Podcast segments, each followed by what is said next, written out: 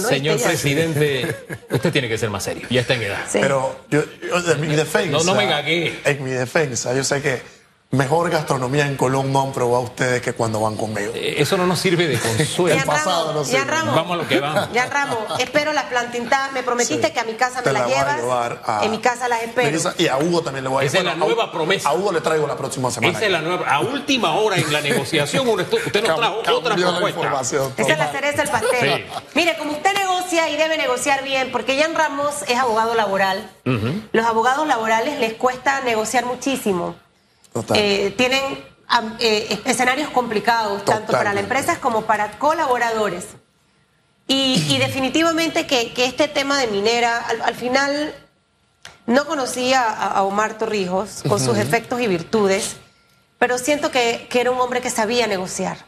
Y creo que ahí entra la humildad, eh, la firmeza también, ¿no? Y la paciencia, es el otro. y la paciencia. Y es hora de empezar a negociar por Panamá. Y que al final pensemos siempre en Panamá. Tanto los que vienen de afuera, me va a ir bien, pero yo tengo que también pensar en dejar bien al país que me recibe y que me abre sus puertas, ¿no? Y, los gobiernos tratar de hacer las cosas bien, ya. Concuerdo enteramente. Y buenos días, mi querida Susana Elizabeth, mi querido Enrique. Buenos días a nuestro querido y fieles televidentes, escuchas a las personas que nos siguen a través de la plataforma digital y a nuestro maravilloso equipo de producción que nos permite un día más, de una semana más, con pasión, análisis y objetividad, analizar el acontecer de nuestro país. Y esa frase que me da Susan, creo, es la más importante para poder efectivamente ver desde una perspectiva amplia el contexto en el que nos encontramos y lo que tenemos que hacer. Negociar por Panamá buscar los intereses del país y que efectivamente sea Panamá en todo momento quien esté, como quien dice, en la punta del iceberg, viendo todo el escenario a fin de, sin duda alguna, eh, contar con beneficios para nuestro país. ¿Y por qué esto lo digo así?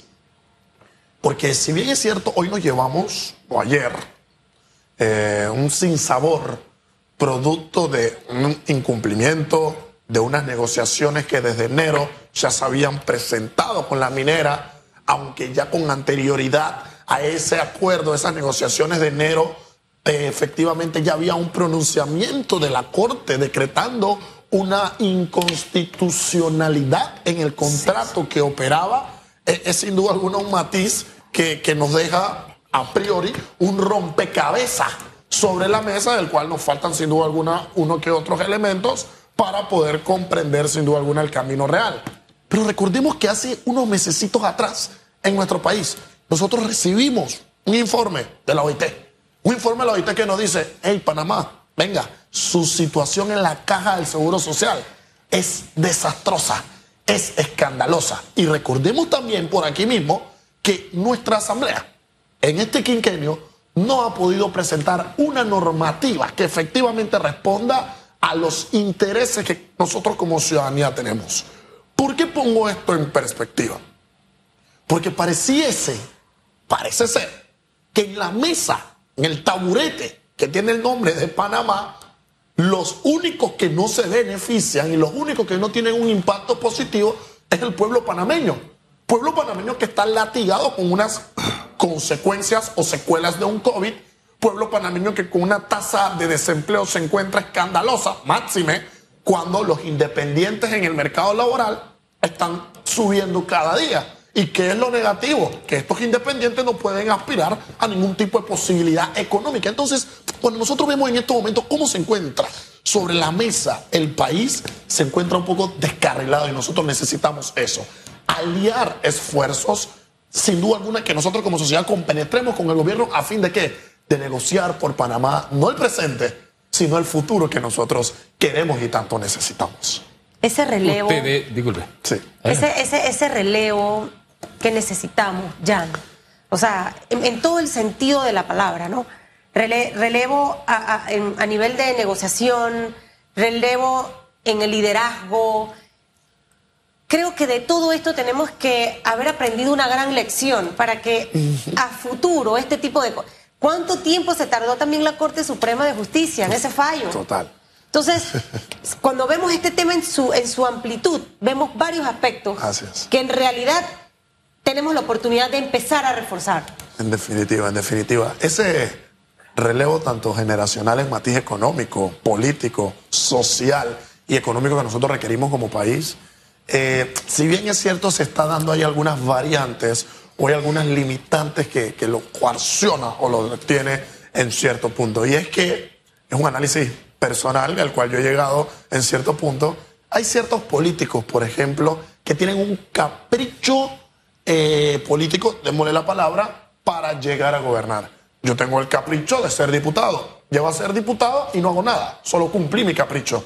Yo tengo el capricho de ser alcalde. Llego a ser alcalde y no hago nada por el distrito que me tomó como electo y efectivamente cumplí mi capricho de ser alcalde. Yo quiero ser presidente y bueno, contra viento y marea quiero cumplir el capricho. ¿Y qué ocurre?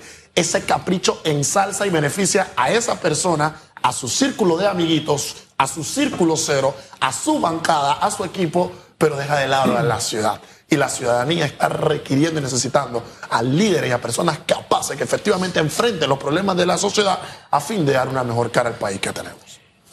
Nuestros políticos deben tener clara la visión de país o tener clara una visión de país. Concuerdo.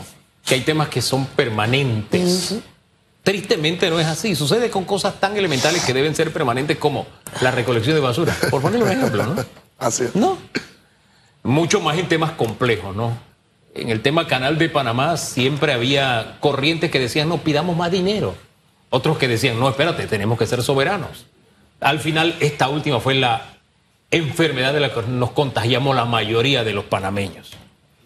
Y, hago esta introducción porque la verdad es que como país nosotros no le hemos jugado fair a la empresa. En definitiva. Y digo esto a riesgo de que a mucha gente demoniza a la empresa. Y yo no soy de demonizar nada, yo tengo que ver el panorama completo. Así es.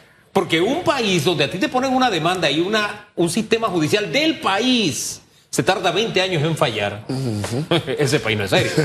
Entonces, sí, la empresa con todas sus fallas, pero nosotros aceptando también las nuestras. Y no ha sido la única falla. Totalmente. Después vinieron una serie de recursos que tomaron hasta el 2021 para que la justicia las resolviera, a vez de que en el camino intentamos llevar a la Asamblea un proyecto de contrato que rechazó la Asamblea en medio de una pelea interna que tenían aquí en el anterior gobierno. En definitiva. Dicho esto, no tenemos gobernantes que tengan una visión de país. No hay estadistas. Y eso nos deja muy mal. Entonces, fíjese, ahora yo, con toda esta introducción, voy a un detalle que me deja preocupado.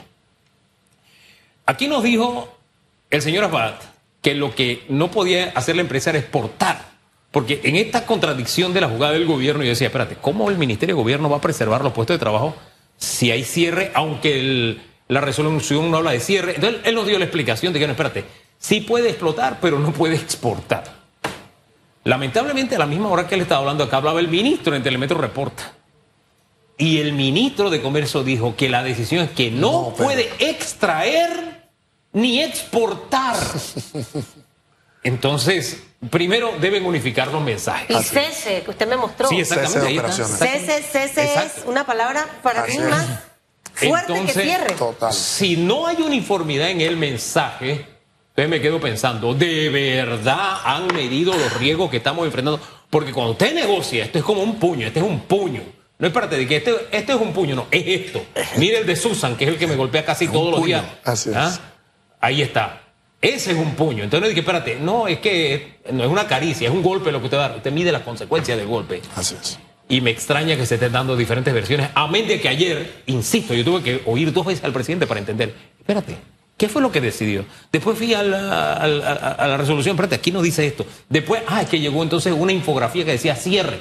O sea, tenemos que ser claros. Esto, estamos hablando de algo serio. Y dos factores lamentables detrás de tu gran reflexión, mi querido Enrique, es uno, eh, las repercusiones o posibles repercusiones a futuro que podemos tener como país, producto de, de estos señalamientos. Y segundo, se pierde lo más importante en materia económica para avanzar, un posible grado de inversión de la mano extranjera. Queremos que todos los inversionistas vengan, que inviertan, que inviertan para nosotros poder crecer, pero si no estamos, estamos dando una seguridad jurídica y las condiciones mínimas suficientes y necesarias para que exista todo un evento y un camino que permita tener una seguridad y un grado de inversión, pues no podemos aspirar a eso.